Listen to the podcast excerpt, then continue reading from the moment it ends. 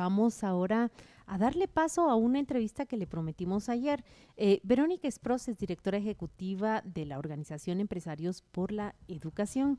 Ella se ha dado a la tarea de leer una presentación de la UNE en la que presenta sus objetivos y sus planes de educación, así también el proyecto de Semilla que en, diferentes ejes de trabajo va mostrando cómo la educación es un proyecto al que pretenden eh, transformar.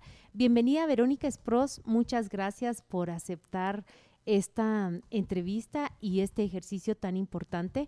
Em, quisiera que, le presentaras a la audiencia eh, brevemente, con una respuesta muy concisa, eh, cuál es el proyecto de uno, cuál es el proyecto del otro, similitudes y diferencias. Bienvenida con criterio.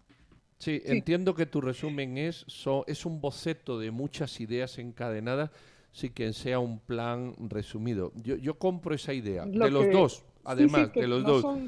yo veo, son planes completos, son bocetos, ¿verdad? Todavía. Exacto.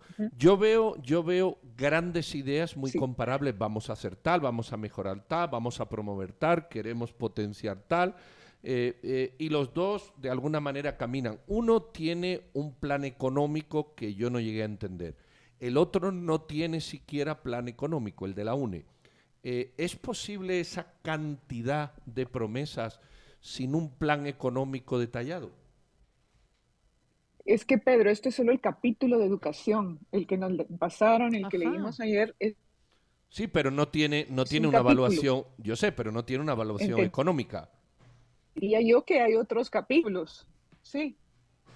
Ah, ok, no tiene el costeo de cuánto nos va a costar hacer todas estas actividades, propuestas. Claro, y cuando tú lees, dice, eso es posible con el dinero que tenemos. Concatenadas, sí.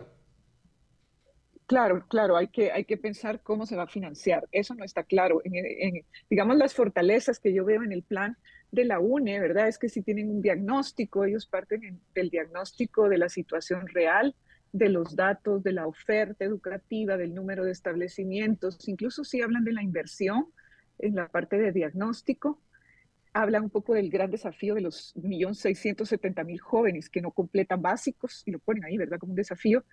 Eh, proponen incremento de la cobertura del programa de primera infancia, Acompáñame a crecer, eso va en la línea correcta también se habla de algo muy importante, que es la transición a básicos. Cuando los niños van a pasar del sexto grado a secundaria, necesitan un acompañamiento y eso está mencionado. También hablan de la conectividad, de incrementar conectividad a través de arreglos y alianzas con los proveedores del servicio. Eso me parece correcto, que es una acción que va en la línea que necesitan las escuelas. Luego hablan de la formación docente para maestros con especialidad básicos. Eso también es más concreto porque sí se necesita. Tenemos falta de actualización o de especialidad en los docentes de secundaria. Necesitamos muchos más que dominen matemática, química, biología, física, todas esas áreas científicas requieren un esfuerzo de formación docente a nivel de secundaria en diversificado hay algo interesante y es que menciona centros de innovación y emprendimiento. Yo creo que eso es súper importante para el diversificado, sobre todo si los jóvenes no van a tener la opción de un empleo, ellos van a tener que ser emprendedores. Así que eso sí sería un tema clave. Habla también de la infraestructura, lo cual hablan los dos. Hablan de eh, la recuperación de aprendizajes con extensión de jornada en algunos centros educativos eso viene a ser algo también innovador. Por ahí rescato todo lo que vi en el plan de la UNI. El plan de Semilla, pues habla también de muchas metas, de que quieren tener 540 mil estudiantes más, 70 mil aulas más, 29.5 eh, millones de libros, 36 mil baños. Me gustaría saber de dónde sale esa estadística, ¿verdad? ¿De dónde sacaron que se necesitan 36 mil baños? Luego, pues hay algunos fragmentos de idea. Por ejemplo, si hablan bien de evaluar para mejorar. Digamos que esa frase está bien puesta, pero no está claro el cómo, cómo se haría. Tienen también eh, ideas de crear eh, ocho institutos en las regiones. Eso está bien, pero hoy día existen por lo menos 20 centros ya de institutos de secundaria diversificados que deberían mejorarse. Entonces, yo quizás empezaría por mejorar lo que hay y luego hacer nuevos. Por ahí me quedo, son fragmentos de idea lo que veo en el plan de, de CENIA, que todavía no todo está bien desarrollado. Deberíamos tener un poquito más de detalle, ¿verdad? Porque hablan de 110 mil millones. Yo entiendo que es en los cuatro años. Y si es parte de lo que ya se tiene hoy día en el Ministerio de Educación, eh, y solo le van a incrementar un poco más, por ejemplo, el ministerio está destinando 22 mil millones de quetzales actualmente. Si multiplicáramos eso por cuatro, pues serían 88 mil millones. Pues llegar a 110 mil es como lo marginal. ¿Cuál es la diferencia entre uno y otro? Si quisiéramos apuntar a una diferencia, porque estamos llegando a la conclusión, eh, están apuntando a lo mismo, la necesidad de ampliar la cobertura en educación básica, están apuntando también a una educación para el empleo ambos partidos políticos, el cómo va a ser una diferencia, pero quisiera eh, que, habláramos eh, en qué se diferencian, cuál es la manera de abordar nuestro gran desafío hacia la educación. Creo que el, partido Semilla, el movimiento Semilla, se enfoca mucho más a lograr interculturalidad. Lo mencionan varias veces, ¿verdad? Que el tema de la interculturalidad, los idiomas mayas, eh, parecen ser de bastante importancia en su plan. En el partido UNE también lo mencionan alguna vez, no, no está fuera del plan, sin embargo mencionan también otros idiomas extranjeros como el idioma inglés para generar inserción laboral. Eso me parece interesante. Creo que tenemos que apoyar idiomas locales, pero también los extranjeros que generan inserción laboral, ¿verdad? Como el inglés eh, o francés u otros idiomas que les puedan abrir puertas en los mercados globales, sobre todo ahora que se puede trabajar desde acá, pero para empresas tecnológicas. Hay muchos jóvenes de Guatemala que ya están trabajando en eso, pero solo los que tienen esa facultad, ¿verdad?, de hablar inglés. Así que yo creo que el de, la UNE se ve con un poco más de experiencia, digamos, previa y eh, con, estrategias diversas eh, para todos los niveles educativos. El plan de semilla todavía necesita profundizar el cómo hacia dónde están dirigiendo ciertas recomendaciones o cómo las van a implementar, como lo de evaluar para mejorar, que es un concepto correcto. Ahora, sin embargo, ¿qué significa? Verónica, eh, tú estás haciendo una, una, evaluación de los planes. Yo he leído los dos y yo me siento y digo, bueno, todo esto se puede asumir, es decir, son buenas ideas, más o menos desarrolladas, como tú has dicho. La pregunta es si ¿Hay capacidad y recursos para aplicar eso? Porque claro, uno hace una relación y dice, bueno, como plan está bien, como lineamientos desarrollados, como tú dices, 36 mil baños, no sé de dónde sale, pero imagínate que te lo explican y dices, bueno, entendí de dónde salen. Dicho esto, ambos planes, ¿hay capacidad económica en este país para, para emprender esa, esa, esa cantidad de objetivos en un ministerio anquilosado como es el de educación?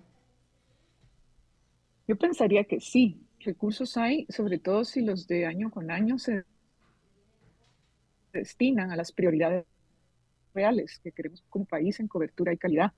Recordemos que durante muchos años sí se le ha venido incrementando cerca de mil a mil doscientos millones de quetzales cada año al Ministerio de Educación. La pregunta es, ¿a dónde se destinan esos fondos? y muchas veces pues iban a los incrementos salariales derivados de pactos colectivos y queda poco para otros programas que inciden en calidad de vida. Sin embargo, yo creo que alineando cooperantes, recordemos que cuando entra un nuevo gobierno, pues los cooperantes también quieren eh, ayudar y, por ejemplo, programas del Banco Mundial, de USAID, ¿verdad? Eh, se pueden, se pueden ir logrando mucho de esto. Otro actor clave que lo mencionan, sobre todo en el de la UNE, otros aliados, ponen, ¿verdad? Alianzas, incluso con municipalidades, eso es fundamental, porque si los alcaldes se hacen cargo en buena medida de la infraestructura escolar, dejan espacio para que el ministerio trabaje los demás temas, ¿verdad? Como la formación docente, como el asegurar que hayan insumos, materiales y libros para los estudiantes, y no digamos también el apoyo para la tecnología. Verónica, una, una pregunta. un poquito más el de la UNE. Sí.